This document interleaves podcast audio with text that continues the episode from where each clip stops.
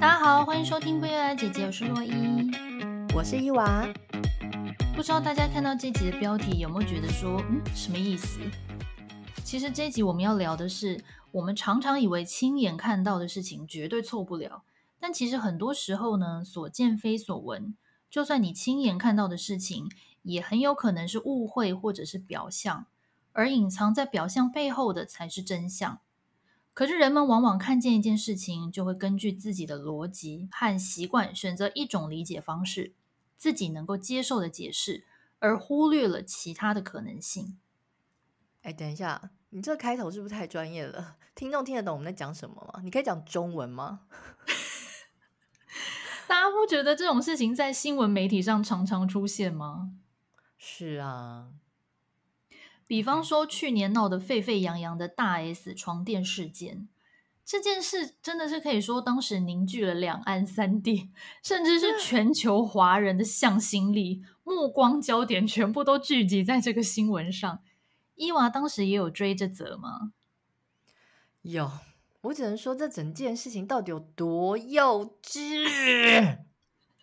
有事吗？然后你拍那个床垫干嘛？哎。媒体这么大篇幅报道，我觉得大家这个价值观这样是对的吗？而且报道了应该有一两个礼拜之久哦。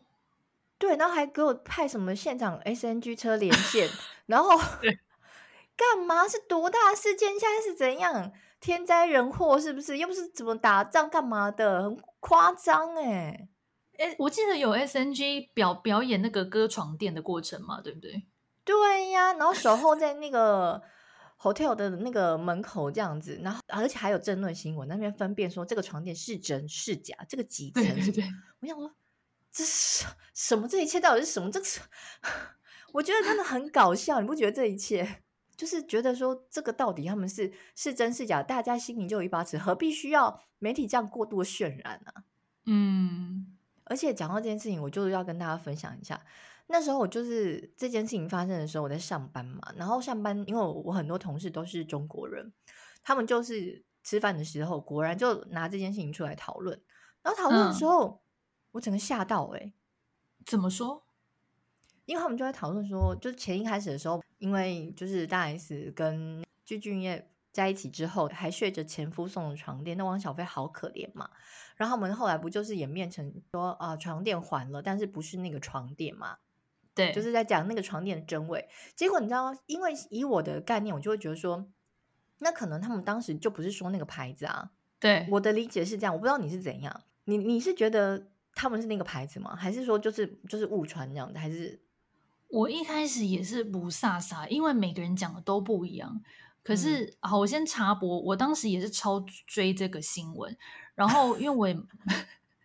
因为我也蛮常会用什么小红书啊，或者是我偶尔会看微博啦。就如果有这种大型新闻事件的话，所以我那时候就是汇集了台湾的媒体、微博，还有小红书所有的新闻整理，包含路人的说法，还有真正的新闻。我怎样怎样是要做专题 报道，是不是？你对 你汇集是要干嘛？我最后终于会整出我认为的事实，应该跟你想的一样，就是说。那个床垫的确不是什么海思腾还是什么海腾堡，那床垫名字到底叫什么？哎，你以为不重要？就是好像不是那个一百万品牌的，但是他们家的床单是买那个品牌的，没有错。哦，OK，对，所以之后的资料，对对对，所以床单是那个品牌没有错。然后我后来看到的解释好像是说。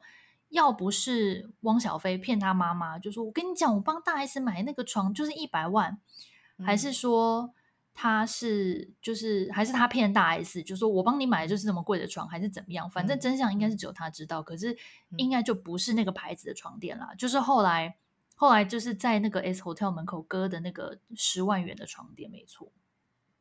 但我的意思就是说，好，就算他他骗他妈，或者是他骗大 S，好，这样大 S 怎么可能不知道那是什么品牌？以大 S 自己对这些品牌认知的能力，那他我觉得他可能也就无所谓，反正随便他，他想怎么讲就怎么讲，那是她老公自己的事情。嗯嗯嗯。那可是是因为刚好他们今天离婚了嘛，然后对，所以我们的认知就会觉得说，可能是一个沟通上的误会，就那个床垫不是那个床垫。可是你知道，我听我同事一群人在桌就是饭桌上面讨论的，他们的观点是什么吗？他说：“大 S 真的很不要脸，为什么要还人家另外一张床垫？不能把那张床垫就搬回来？都已经跟人家分手，还占据了那个床垫干嘛呢？”哦，所以他们是真的相信，他们就是相信汪小菲说的是事实。然后我就觉得说是大 S 很不要脸，然后呢，就是死不还人家那个很贵的床垫。嗯嗯嗯嗯，对，然后就一面倒的大肆骂他，然后我都心想：什么？是，为什么跟我的就是认知差那么多？都我想，那我要跳出来讲吗？我想，嗯，到时候 先请你知道吗？两岸的啊，算算算算算。对，然后可是，在那个当下，我真的是有点惊讶哎，我心想说：嗯、哇塞！哎，媒体的力量真的很大哎，就是你看，他可以把一个人的价值观还有认知，就是堆叠成完全不同的样子。嗯，没错，其实就像你那时候讲的啊，我记得微博上也是，只要是大陆那边的网民，就是一面倒相信汪小菲跟张兰；嗯、台湾的话，乡民就是一面倒相信大 S，完全是壁垒分明哎。没有，可是我我也没有要相信什么大 S 会相信汪小菲，因为我觉得这就是可能他们有任何人沟通上的误会，或者是媒体上面这样以讹传讹。我觉得这整件事都是一个很搞，就是一个搞笑剧。我不会觉得说哦，就是有谁要去恶意欺骗谁，但是他们就会变成，就像你说，有些就是真的很挺大 S，他们可能就会会很气愤，就会觉得说，那你们那个中国人怎么这样子什么之类，或者汪小菲他们一家怎么这样，然后。中国的 网民就是 一面倒支持那个，然后就大骂大 S。我就想，哇，仇恨对立就是这么来的耶。嗯，而且因为其实说真的，报道这些新闻的媒体的立场跟角度也基本上都不太一样。因为有些时候，就是你看那些新闻媒体，像我们平常如果在家里开那个从四十九台开到五十五台、五十六台，你大概就知道哪一些台是蓝台，哪一些台是绿台，就很明显。嗯、同样一个新闻事件，不同台报的就会有的时候就是会断章取义，那他一定就会取那种对他自己的台角度最有最友善的，或是对他最有利的那个立场角度去选择啊。所以有时候我每次在你知道转台转四十九到五十五，都觉得好难看，好不想看哦。你就很明显转到这台就知道，OK，绿的；转到这台知道，哦，蓝的。然后想说，你们报的是同一则新闻吗？看起来不像是哦。对呀，很夸张。就是我就是觉得难怪政党都要拉拢媒体，因为你看他们就可以改变那些选民的心心智。诶，就他们就会觉得说，哦，你们绿党就这么坏，所以我们就是要为蓝党发声，然后。那个另外一个党派就会说：“哦，你们蓝党蓝党就是烂，然后我们绿党就是清流，干嘛干嘛？就是他们会一直灌输这些观念给社会大众。所以我觉得不是啊，台湾不是有审查机制吗？是真的有吗？还是这个根本就是做个样子？因为这哪有在审查？这根本都超级偏颇。就像你说的，一则新闻会有不同的解读。没错啊，而且你有没有觉得像这种？我们今天讲台湾嘛，对不对？”其实，同样这种媒体乱象，全世界都普遍存在。美国也很明显啊。像如果你是支持共和党的，就川普的死忠支持者，你就一定看福斯新闻台嘛。然后你如果是民主党的，你就是看某一些特定的媒体。然后，而且就是这一些支持者啊，也就是固定只会看这几个媒体的新闻，他也不会想要看其他媒体的新闻，因为他也看不下去。他会觉得你们这些新闻在乱报、假新闻、造谣，然后。所以就是说啊，你们这些媒体的不能看了，只能看我自己相信的媒体。所以以前小时候我们都觉得新闻媒体报的就是真的，可是现在就是因为媒体的来源太复杂、太混乱了，有电视、报纸新闻、自媒体、FB 转贴那种不知道哪里来的新闻，还有 LINE 群组里面长辈最爱传的那种假新闻，就太多新闻的那个来源，你根本都不能随意的相信。你刚才说到那个小时候新闻，我觉得小时候看的新闻好像确实是比较中立一点点呢，因为以前就只有三台，然后大家是完全就是拿放大镜在看你们，所以你只要有一点偏颇，可能大家就会写信去。可是现在我觉得太多太多台了，然后那个审查机制可能也没有办法那么及时、那么仔细。我在想，所以我觉得真的是有时候。报道的很偏颇，甚至是有时候他们自己可能也是被骂到不行，然后还会自己出来澄清。我觉得这真的是超级搞笑的。现在真的是很偏颇，有的真的是偏颇到你会觉得说，这根本已经不是新闻了。对，这跟新闻一点关联性都没有。对，而且我我记得我曾经还有好几次，就是比如说看了新闻之后，然后不管是记者或者主播讲出来的话，我都是你知道，比如说本来就只用听的，然后就回头就是很惊讶，心想说他刚才说什么？就是他可以这样讲吗？报新闻 很夸张哎、欸。讲到报新闻，现在也常会用很多不是很专业的，就是一些乡民的词汇，也可以拿来当新闻的。就是比如说主播播报的内容，有时候我会说，例如什么啊，就是什么，我一时有点想不出，但是有点类似，比如说干掉好了，它可能比只是一般一般平常人在讲话，有时候会冒出来的一句台语。可是有时候你听到主播冒这种平常我们聊天讲话的话，你会想说，哈，可以这样用吗？这个好像不是很新闻专业用语。对，就是好像自以为要拉近跟。观众之间的距离，但其实你们是新闻，就是我们也不会预期想要在这里听到这种，对啊，这种，对啊，我就觉得，唉，难怪真的是很多人会说 小时候不努力，长大当记者，记者会不会把我们这大骂我们？你知道封杀，现在立刻封杀。我哎，我这边要有一个切割线哦。刚那句话是伊娃讲的，洛伊没有说这句话。后置的时候往上个切割线，谢谢。好啦，可刚刚那个话我是 转述乡民的这个 话语，我只是 把它告诉大家说，哦，有人这么说了，这不是我的本意哦，我先澄清一下。对啦，我相信还是有很多很认真尽责，然后中立报道的记者，我们在这边也是要给各位新闻从业的朋友加加油。对，掌声鼓励鼓励，希望你们继续保持。我们真的很怕被挤。对。可是我是觉得啦，我觉得其实也不是只有，就是电视的新闻媒体或是这种记者，就是有很多假新闻。我觉得像你刚才提到那个赖群主的假新闻，我也很火大，是不是？对，哎，赖群主的假新闻，每次看到我都是已经白眼翻到，我有时候就是会气到会直接回呛，哎，对呀、啊，而且那些假新闻都很白痴，哎。对，就是你一看，你就会觉得说，任何有智商的人都不会相信这是真的新闻。可是长辈就是会信，然后，而且其实我后来去查，或者是去试图理解长辈的心态，我觉得，有时候他们根本也没有仔细看，嗯、有时候他们就是看到一个什么很耸动的标题：“嗯、泰国工厂爆出艾滋病毒，某些品牌的罐头千万不要吃。”他们根本没有看内容，直接转传给朋友，自以为是要。自以为是要警告大家，叫大家小心，根本不知道那全部都是假新闻。哎、欸，这种我最气，你知道，我上次看点开一个我妈传给我影片，我真的吓疯了。怎样？我是真的吓疯，我会做噩梦那种吓疯哦。是什么？我觉得比恐怖片还可怕。你知道为什么？因为那阵子就是在很疯传那个什么去柬埔寨然后被骗的事情嘛。嗯嗯。然后就录，就是一大堆那个假的影片或者是新闻报道，就乱传一通。然后呢，我妈就是你刚才说那种那种人，她就是完全没有看里面是啥，然后呢，她就直接转传给别人。我觉得这种人最不负责任，嗯、超级无敌过分。因为你 至少你点开看一下这是什么，你再传给别人嘛。对，你知道我妈那时候传一个影片，她就说她以为那个就是有一个人被打嘛，她以为是一个人，她、哦、因为有一个人他就是在那个影片正中间，然后看起来是好像是被打，因为他就是。摆出很痛的表情，这样子。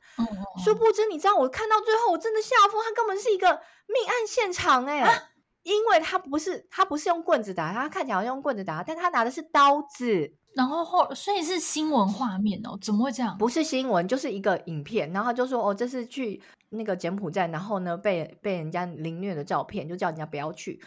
的影片这样子，结果呢，我看了一下，他就是看起来好像有有人被棍子打，然后他可能手很痛，然后怎样子。可是你仔细一看，他手上拿的那个东西是刀子，所以他打他一开始可能手裂，手的皮裂开，然后继续打，继续打，最后根本是直接砍断他的一只手，然后直接砍断他的一只脚，然后他的四肢最后是被砍断的，你知道吗？这影片太变态了吧？这个不能传这种影片吧？然后我就大骂我妈，我就立刻我就点开看完之后。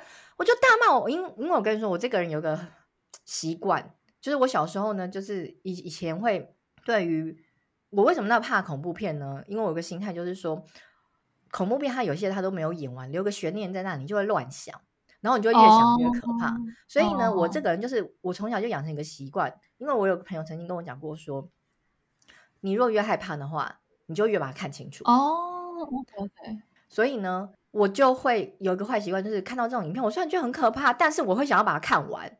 所以我看完那个根本就是已经就是被杀死的状态，你知道吗？就是杀人案件，对，四肢全无的杀人影片，好可怕哦！那我真的吓疯，你知道吗？然后我我后来就大骂我妈，跟她讲说：“你知道你传那个是什么？你赶快收回！你有没有传给别人？我怕还传给别的长辈们，你知道吗？”嗯嗯嗯嗯，我说：“你赶快收回。”她说：“怎么了吗？”我说：“那是一个杀人影片。”然后我妈就啊，我没有看呐，我以为他去柬埔寨怎样被打什么的。我真的是觉得这种人真的超过分。你们拜托你们要转传，那你们看一下好吗？你们觉得合理吗？这个内容，哎，真的哎，你就像你说的，你如果都不自己看清楚，然后这边乱转传，自以为是好意，其实是很不负责任哎。你里面宣扬的根本都是假消息啊。对呀，而且。我真的是看看到，我真的晚上，我真的是那一天好像就是真的觉得很可怕，有点要做噩梦，我觉得很可怕。哎、欸，他那个影片到底是人家现场拍的，就是呃凌虐的影片，还是说是比如说哪一个电影的情节？没有没有，他是凌虐影片。哦，好可怕哦！怎么会有这种对传出来啊？对。我真的，我现在想到我还是觉得很可怕，我都没办法忘掉那画面，我觉得太可怕了。而且你是没有心，没有任何心理预期，你知道吗？你会看到那个杀人画面啊、嗯哦，我觉得真的会被吓疯哎。然后它上面还写说什么去柬埔寨讲，就是根本就不是呀。很网络上很多这种，我之前也有看到一个说什么呃什么大 S 的奶奶照片外流，然后就是一个我记得。他们穿的好像是，呃，就是大陆在文革时期的那种衣服嘛，好像，嗯，反正就是长得真的很像大 S，然后就大家绘声绘影说，哎、嗯，大 S 奶奶的珍贵呃古老照片流出，根本不是她奶奶，有事吗？根本就是长得跟她很像的一个人，我真的觉得大家可不要那边制作这些假新闻，然后收到的人可不可以用用脑子，也不要随便相信啊。对呀、啊，尤其是这种大的新闻事件的时候，越多。没错，还有那个 COVID 的时候也是啊，很多人那边乱传什么某某某医院的院长谁传授什么预防新冠的方法，要不然就说某某某医院现在已经爆出什么群聚感染，什么已经有两百人怎样，就是传这些那种怪呃，这不叫怪力乱神，这个叫做就是很耸动的那种新闻，凭空捏造，嗯，对，或者有的是捏造，然后你自己上网去 Google 那个人名某某医院院长根本没这个人。那时候到底谁都没有，他就是捏造，根本没有这个人。就到底谁那么无聊会去写这种新闻，然后还要传给别人看？而且有的画质超差，是那种一二零 P 的那种那种照片呢，或者什么小画家的截图，这样传给人家的新闻，也有人会相信？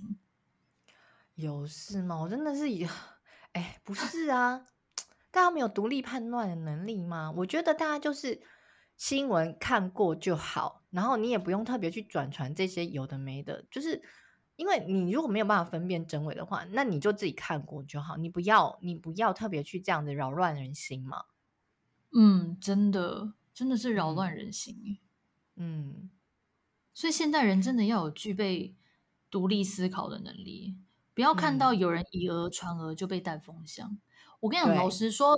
FB 那种假新闻刚出来，就前几年啦，刚开始流行传假新闻的时候，我那时候有时候也常常会相信哎、欸，然后后来是你真的自己被骗久了之后，你就知道说哦，又在骗了啦，这种真的是不用随便相信。所以像现在啊，有时候同样一个新闻，我如果要确定真假的话，像我刚刚不是说我会找很多不同地方的那个新闻来源吗？我现在就会也是一样，我会去找很多不同立场，甚至有的是不同国家的报道。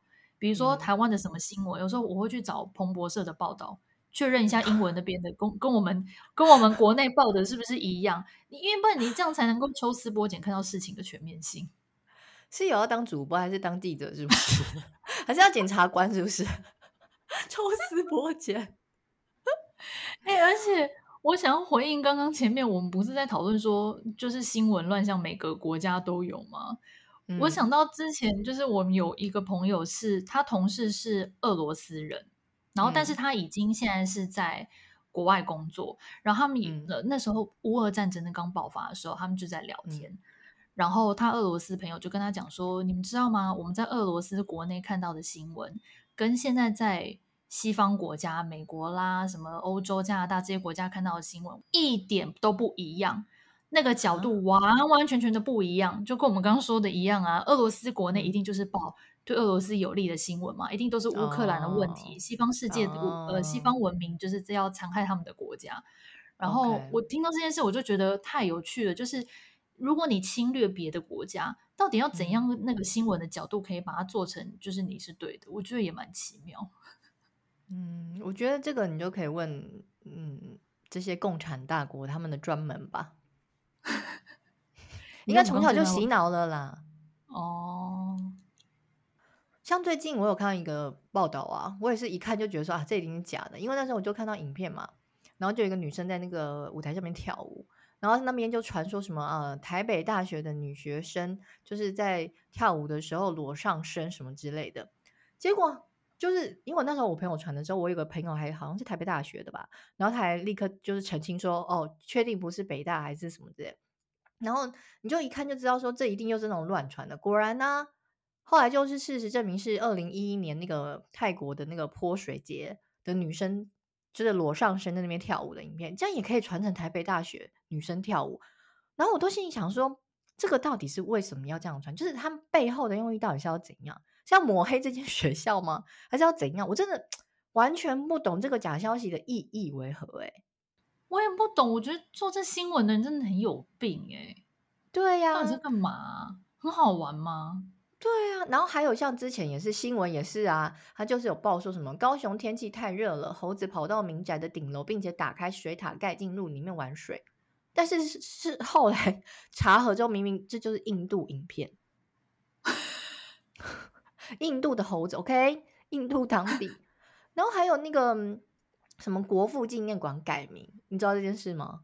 我不知道哎、欸，就是好像有人在那个论坛里面吧，然后就是说他去国父纪念馆，然后去拍照的时候，突然发现，哎，他这边怎么出现个什么中山文化园园区的自拍？然后呢，嗯，他就说，哈，原来国父纪念馆改名了，我都不知道哎、欸。然后就变成一变成一个假消息，因为就大家都乱传说哦，原来国父纪念馆默默的更名成什么中山文化园区这样子，这到底是怎样？结果他根本就只是他那边的那个公园，把是改那个公园地方的名字而已。哦、国父纪念馆本人根本就没有改名啊，就是乱传一通啊！真的，大家真的很有事哎、欸！你知道，就是这种很无聊的。假影片、假新闻，导致于我现在只要看到任何一个长辈传来影片，嗯、我第一直觉就觉得一定是假的。但是有时候是真的，你知道吗？然后我就觉得说，你确定？你百分之百确定这是真的？然后还自己上网去比对上，哎，好像真的是真的。你现在都没有办法相信别人哎、欸。对，而且说实在话，你看像刚才那个网友，他自己去那边去国父纪念馆，然后拍照，然后呢就是上传，你看到照片啦，那照片是真的啊。也没有伪造啊，那你就会觉得说，那我看到了，他就真的改名了啊，你懂吗？所以就像你说的，这是真的，到底哪些是真，哪些是假，真的是 confuse 哎、欸。对啊，这就呼应我们这一集的标题：你的眼睛不是你的眼睛啊，你自以为你看到一个事实，就根本不是，就是我只是一个误会而已。对，我这边可以推荐大家一个网站，叫做台湾事实查核中心，嗯、它也有 Line。我觉得大家可以就是定期的上去看一下，比如说你刚才有提到你看到那个长辈的事情，如果不知道真或假的话，你可以上这个网站去查一下。到时候连结我们分享在资讯栏给大家好了，因为它里面就会定时定期的更新，说最近呢有哪些假消息。那经过查核之后，实地走访之后呢，发现其实是真或是假，或者是有待商榷。然后就觉得哦，天哪，真的很需要这个东西，活在这个时代里。非常需要。哎，你讲到这个啊，我也可以推荐。上次我听到有一个 podcaster 推荐说，就是他会在那种家里很多长辈那种家族群组啊，直接安装趋势科技的防诈达人。嗯、就是你只要加这个 line 好友到那个长辈群组里面，只要有人开始传假消息，这个趋势的 line 就会跳出来说：“哦，以上是假消息，经过查证后真实是怎样。”然后长辈就想说。哇，这个人好热心哦，都会帮我们 查假消息。殊不知他就是一个机器人。机器人。哎，不过这还不错哎。如果是长辈群的话，我觉得需要安装这一个哎，不然你有时候跟他讲半天，他根本听不进去，你知道吗？长辈真的听不进去。前阵子我想到我爸，我爸传一个影片，嗯，好像是不知道朗朗还是谁，在国外某个音乐厅那个演奏钢琴的影片。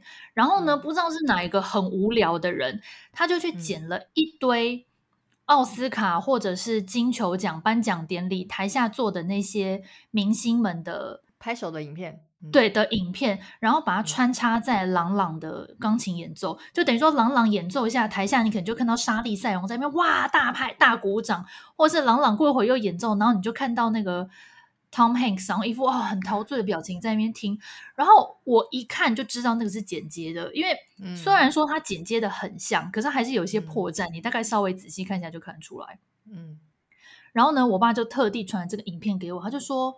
我刚看到这个影片，我觉得是真的。老妈说是假的，你看你觉得怎么样？然后我马上两秒钟我就回答说这是假的，很明显都是剪接的。你没看到那些场景都不一样吗？就虽然看起来很像，嗯、但是那些场景的，比如说长长宽高啊，或者是那个背景的颜色或氛围都不一样。然后我爸就沉默。嗯、所以这是一个老人的，就是老人的有趣活动，是不是？也 OK 啦，也 OK，让我们动动脑。就是长长辈 A 不相信长辈 B，也要叫一个晚辈 C 来做决定。安装这个啊，你帮我们安装这个，安装你刚才说那个趋势的软体，或者丢那个台台湾事实查的网站给他们。对，烦死了！大家可不要再制作假新闻，以及乱传假新闻，然后也不要乱相信假新闻，好吗？我觉得其实真的是有一些。就大家去想一下背后的动机啊，因为你知道，像我刚才分享那个国父纪念馆改名嘛，对不对？嗯，结果你知道呢？那时候呃，这个照片贴出来的时候呢，贴在一个类似那种社群平台里面，他下面就留言说：“今天才发现国父纪念馆改名了，偷偷摸摸的无耻政府。”哇哦！所以他就是很明显的要带风向。我不要，我不能说，我不能在这里直接判定说，OK，他可能就是反对党的操作。可是。这就是很有可能被有心人士拿来做这样的操作，所以我觉得大家有时候去看这个假新闻的时候，你可能要去想一下这个背后意义，就是比如说这个既得利益者是谁啦，或者是谁可以因此因此然后得到好处啦，不要就是一昧的相信，制造那些仇恨的对立。嗯，没错，其实我觉得有时候现代人真的是越来越偏颇，越来越偏激，或者是越来越仇恨值越来越高，真的都是因为看太多新闻造成的。哎，可是还有一个东西，我也是觉得，我我对这个，我对这个这个形态的节目，我一直不知道用什么心态去看它。比如说，就是有一些台湾不是很多政论节目吗？对，以我们刚才说那上面种种，我觉得他们应该是一个比较良好的存在，因为他们会邀请可能呃在在在野党啦、执政党啦，或者是一些小众的呃人呃的委员们啊，或者议员们上节目。然后去针对一个议题发表各自的看法，我觉得照理来说，它应该是一个比较公正的存在，因为它有让不同的人发声嘛。嗯，嗯，可是呢，我觉得有时候常常，比如说像我爸以前就超爱看这个，然后看一看，然后有时候都会一边很生气一边骂，然后我都会心里想说，这个到底是制造仇恨的存在，还是一个公平客观的存在？我不懂这个节目，我应该要拿什么心态去看待它？不是，而且有的时候，你如果真的是讨论当天的时事或者政治新闻也就算，有些节目讨论的是那种什么什么三百年前古埃及怎样，然后他们那些请来的所谓的什么学者专家讲的一副哇有多耸动骇人听闻，然后我就想说有必要吗？我根本都不完全不会想要看这种节目诶、欸。不是，如果你说的那种，其实我还蛮喜欢看，可是呢，我觉得我后来越来越不喜欢看。我一开始很喜欢看，因为他们一开始都会去认真的请那些专家。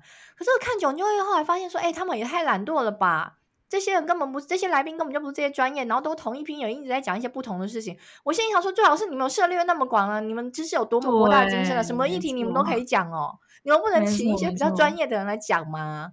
这种话我后面就会不想看。我觉得你们要做，你们好好做，OK？你们要散播一些知识，我觉得很好。可是可不可以认真做？对。然后还有一些啊，我觉得除了我们刚才提到的，比如说社群媒体啊，或者是一些呃电子新闻啦，或者是电视新闻啦，我觉得还有一一一派人也是他们很容易不小心制造出假新闻。比如说像一些什么 KOL 啊、网红啊，他们讲话大家都会放大检视，或是奉为圭臬。嗯嗯，有时候明明就是不合理的事情，就是一堆脑粉也在下面支持到底。我觉得这个也是大家真的是要有，有时候也是要理性，当做理性的粉丝啦。哎，你说的 KOL 跟网红的这种，近几年近五到十年超级，而且是越来越严重。像现在 FB，、嗯、虽然说年轻人少在用 FB，但是毕竟我们是过渡时期的人，我还是有在用 FB。然后我就会常常看到很多那种很多追踪者的粉砖，他们不是很爱互相攻击嘛？就 A 骂 B，、嗯、然后 B 又骂 A，、嗯、一直在互相攻击。然后你就看到两方阵营的支持者。就是也是会狂骂对方，嗯、然后都只相信自己的人，然后我都会觉得说，怎么会？因为有的时候他们自己相信的那个呃网红讲的很偏颇的时候，他们也是一一昧的，就是力挺。我会觉得怎么那么厉害啊？就是到底哪来那么强的向心力啊？对啊，所以我觉得大家就是你要支持你喜欢的人或者网红，我觉得这都没问题。但是就是你们真的必须。要有洛伊的精神了，就是 稍微查证一下，就是不要完全的脑粉，不然你就是我是被洗脑，你就失去自己的判断能力了。嗯，这倒是蛮重要的。也许你认为说我不介意当脑粉，但有时候你真的会失去自己独立判断的能力，那也是蛮可怕的。嗯，对呀，啊。另外还有一种现象也蛮常见的，就是断章取义。像我之前就有看到一个实际案例是，嗯、呃，有一个民众他就是接受某媒体、某电视台媒体的访问，那个时候是华航还是长荣的那个空服员罢工的事件，嗯、呃，那他他就说他受访的时候呢，他先说他完完全全支持。呃，华航还是长荣的空服员争取自己的权益，他非常支持劳工维护自己基本的劳权，这样。但是的确，因为这次的罢工事件，他的行程有受到影响。他好像本来当天就是一定要到香港，但是因为班机被取消，所以他现在要定到明天后天，他就行程大乱这样子。结果最后新闻剪出来的时候，嗯、前面他支持呃老公争取自己权益的部分全部被剪掉，只有剪他。行程大乱，就是受到影响。那这样子，人家看是不是就会觉得说，这个民众他就是行程受到影响，然后相当的不满，然后是反对罢工？没错。哦，那这就是跟我们主题完全一样，就是说你眼睛看到不一定就真的，因为他就是真的被断章取义，只截取某一个部分而已。他前面讲的被剪掉，那立场就完全不同啊。没错，而且你想想看，他是一个民众，他怎么可能会有话语权？话语权一定就是在媒体身上啊。所以有时候大家真的就是所见非所闻。对，哎，这个等于就是直接在操弄了耶，没错，过分哦。对啊，这个就可以就是应用在很多不同的层面啊，像政治人物啦、社会议题啊等等。嗯嗯，还好，我我是觉得还好，就是说现在自媒体也很发达啦，然后大家有个。比如说社交媒体，他自己也可以有一个发声的平台，至少像你刚才说的这状况，就是还会被平反出来，就是他可以去反映说，哦，其实我我你们是是我是被断章取义，我不是完全是这个意思，这样子。没错没错，嗯。好，那今天聊了这么多呢，最后也想分享一些由 BBC 还有其他的一些国际机构所分享，教大家辨别假消息的方法。首先，第一个就是检查你的消息来源，这个新闻的网址看起来是否正常？然后你点进去它的首页，它是不是还有其他的新闻？还是就是只有这一则新闻？或者是说首页里面也没有关于这个媒体机构的简介？我觉得应该是很难点进去就这一则了，应该是 比较怕的是那个内容农场，就是它都是。呃，类似有点像城市跑进来的那个讯息，但是它都不一定是真实的，也没有经过考证的。然后还有一些它的网站是那种，它可能就是模仿的很像某一个电视台，然后你没有实际去看它，对，没有实际去看那个网址，或者是呃看它的那个整个架呃网页的架构，你你会真的会以为哦，就是你认为的那个网站这样子。嗯，没错，所以这个要很小心。嗯，然后再来第二个呢，就是仔细看照片。是否像是移花接木的，或者是那个地点根本不像是新闻里面所提到的那个地方？例如说，哦、今天这则新闻它是讲说，哦，台东发生什么事，就随便举例。可是那照片看起来根本就不像是台湾。哦，就是像我说那个啊，高雄什么猴子，就明明在印度啊。没错。还有什么那个泰国那个曼谷泼水节啊，也是 超瞎的。对啊，我是觉得可以用一个那个工具，你可以把那个，比如说你觉得这张照片，你可能觉得可疑，或者是你根本不觉得可疑，但是你还是可以做这件事情。因为我觉得刚才提到那个赖的那个长辈啊，他们常常就是 明明一看就是合成，我们一看就合成，那他们就觉得那是真的。对，所以他们真的 没有办法判别哪些是合成。那我觉得这时候可以教他们，就是把图丢到 Google 的以图搜图，然后其实如果真的是合成的话，他可以去找到类似相。相似的图，然后你就发现，哎，其实原始的图有可能是另外一个，然后这你这张根本就是被移花接木的。嗯，没错没错。对，再来第三个呢，就是前面也有提到，交叉比对其他大型具有公信力的媒体是否也有报道同样的一则新闻。如果都没有，嗯、全网络上就只有这一则的话，那你就要存疑了。没错，因为有时候我是看到一些很扯的，然后后来去。各大媒体看根本没有这则新闻，这就很容易是假消息。没错，嗯，然后再来第四个，我觉得其实也是最重要的一点哦，就是你看这则新闻的时候，检查一下他的立场是不是很偏颇，是不是很明显的想要让你就是阅读者对于特定的人士或是团体感到愤怒。如果是的话，那真的就很有可能是有心人士故意要挑起对立和仇恨。嗯，对，这个还蛮重要。对。因为正常一般，你去想想看，我们平常从小看到大的新闻，它通常会是平铺直叙的描述一个新闻事件，它不会是一直用一些很偏激的言论，想要让你越看越生气。所以这也是判别的一个好重点。对，其实我以前在大学的时候有修过新闻写作这一门课，就是这这个大众传播这新闻写作的课程。哦嗯嗯嗯。那时候老师的重点就是说，你不能够带有个人的。情绪在里面，就是你不能让阅读者看起来是有你带有你自己个人的观点在里面。没错，这样就失去新闻报道的功力。对，没错。那以上这几点方法呢，就分享给大家，也希望大家都能够呃培养出独立思辨的能力。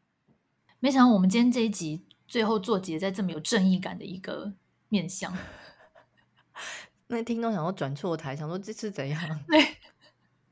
我们频道就是这么特别，我们是不时的会聊一些，你知道，我们就是搞笑又有深度，怎么样？没有，现在你可以这样形容自己吗？超不要脸。好，那今天的节目就到这边喽。如果你喜欢我们的频道，请帮我们按赞并给我们五星评价。那下次见喽，拜拜，拜。